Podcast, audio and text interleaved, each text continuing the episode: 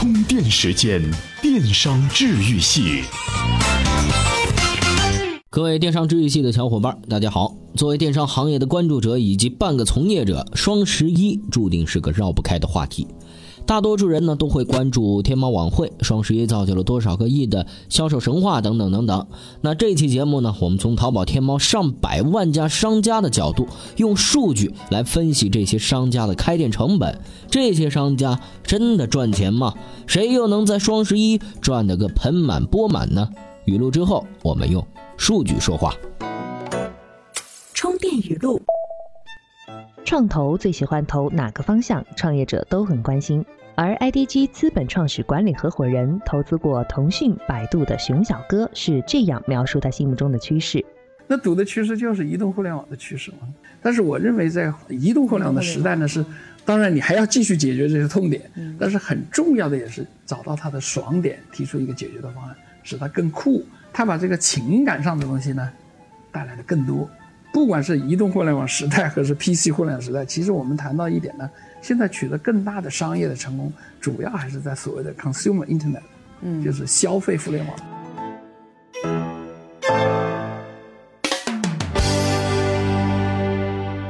欢迎回来。首先啊，我们还是从成本开始。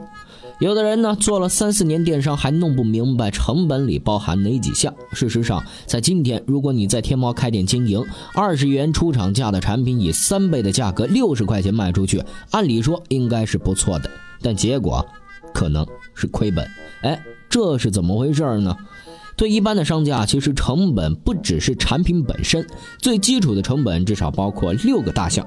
第一，产品成本二十块钱。二、包装成本，各种包装耗材一块五块钱。三、物流成本十二块。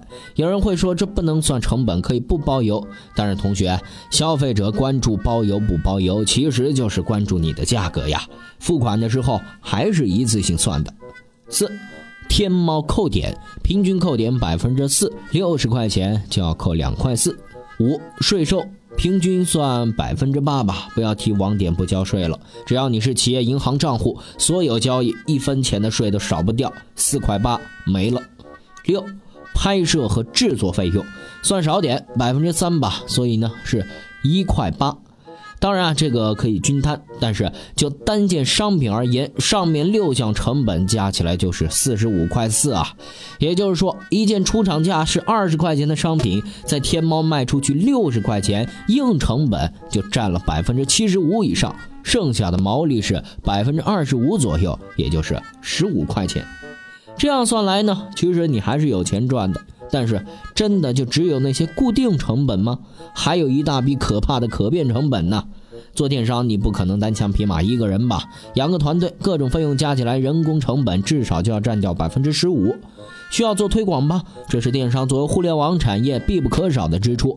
一般而言，广告的推广成本最少不低于销售额的百分之十二到百分之十五。这两项相加，控制得好的情况下，约占销售额的百分之二十二到百分之三十。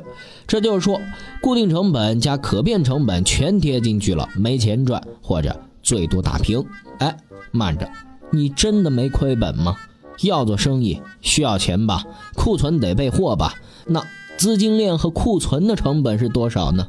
然后前面说的固定成本加可变成本已经基本是全开销掉了，没钱可赚了，这儿还多出来资金量和库存需要花的钱，这不亏的都底朝天了吗？那肯定有小伙伴说啊，你说这一般的商家都是亏的，总还是有非一般的商家嘛？不然亏本的买卖怎么还有那么多人做呢？哎，这非一般的商家肯定是有的。既然产品高于成本三倍亏本，那就提价嘛，高于四倍、五倍，总还是能赚到钱吧？至于五倍以上的，你凭什么呀？天猫上任何品类都有成千上万的竞争商家和同类产品，你的商品不具备性价比，拼的是什么？消费者凭什么买你这么贵的东西啊？再说了，网购不就是为了贪便宜吗？高于五倍以上，你的转化率和销售就别想喽。这非一般的商家提升利润的办法，无非就是这么几种：第一，提升客单价和核单率，降低物流包装成本，但是客单价高会降低转化率；第二，提升转化率，转化率越高，则成本广告越低。第三是通过提升产品质量和用户体验，就是所谓的塑造品牌和调性，提高回头率。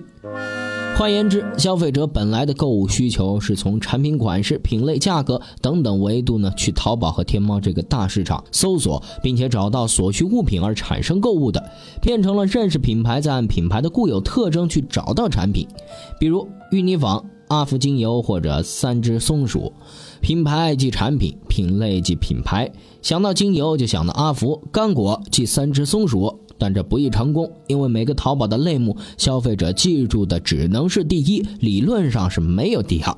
血淋淋的真相拨开，第一的是烧钱而不是赚钱，靠烧钱打造品牌，烧钱获得市场领先规模，靠市场规模获得投资，再用投资扩大规模，如此循环，这其中哪有第二的戏好唱啊？当然，也不是没有逆袭的可能。逆袭的原则是更大胆、更够狠的砸钱、烧钱，亏本也要打败第一。归结起来，这不是一样吗？哎，这就提出了致命的问题。在天猫，多数商家都是亏本，只有少数商家赚钱。对于那些有先发优势的商家来说，比如韩都衣舍，每天自然流量就是几十上百万，即便一分钱广告费不花，也可以卖出几百万的东西。因为他们实习了原始积累，成为了行业标杆，这就不得不谈到经营天猫的逻辑。卖货走不通，做天猫必须是品牌，用品牌定义产品，用品牌产生溢价，溢价导致性价比消失，所以必须花更多钱和功夫去做品牌的调性，就是所谓的用户体验，抓住消费者购物崇拜屌丝的心呐。讲了这么多的基础电商知识哈，接下来我们开始进阶。第一个问题，双十一代表了什么呢？双十一的三百五十亿、五百七十一亿交易奇迹的背后，其实就是压抑消费的释放啊。双十一，天猫的商家约七万，只有两万能够参与，而淘宝的六百万店铺一家都参与不了。都知道双十一要来了，那么本来要买的商品就提前十天不消费了吧？这样就抑制了上百亿需求在双十一当天爆发。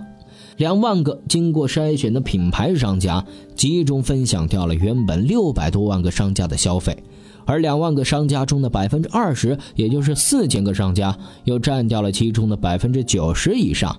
这就像是把草原上分散的羊给驱赶到了固定的几个饲养场。那在双十一购物狂欢节中，天猫又扮演了什么角色呢？哎，最重要的就是收费站。天猫筛选商家都会有扣点，加入平均扣点百分之四，那五百七十一亿成交，天猫收入应该有二十三亿，加上卖出去的硬广告，去掉退换货和续集成交，收入啊估计会有三十亿。因此啊，看上去很美的双十一，阿里收入不会有想象那么高，只不过通过营销过度压榨了消费能力而已。好了，接下来来看看今天的关键词。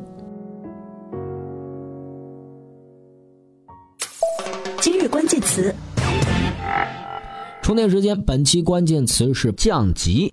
你的朋友圈真的所有人都能看见吗？哎，可能啊，只有你自己能看见，或者部分人才能看见。当然，你自己的分组不算。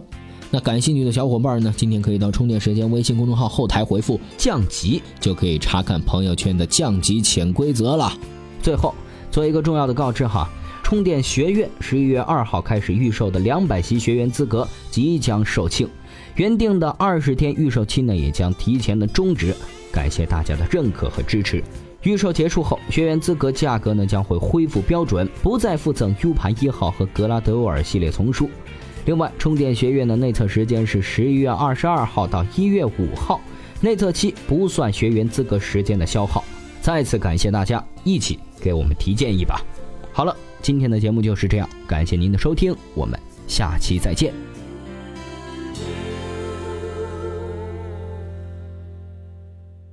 随时随地，随心所欲，你的随身商学院。这里是充电时间。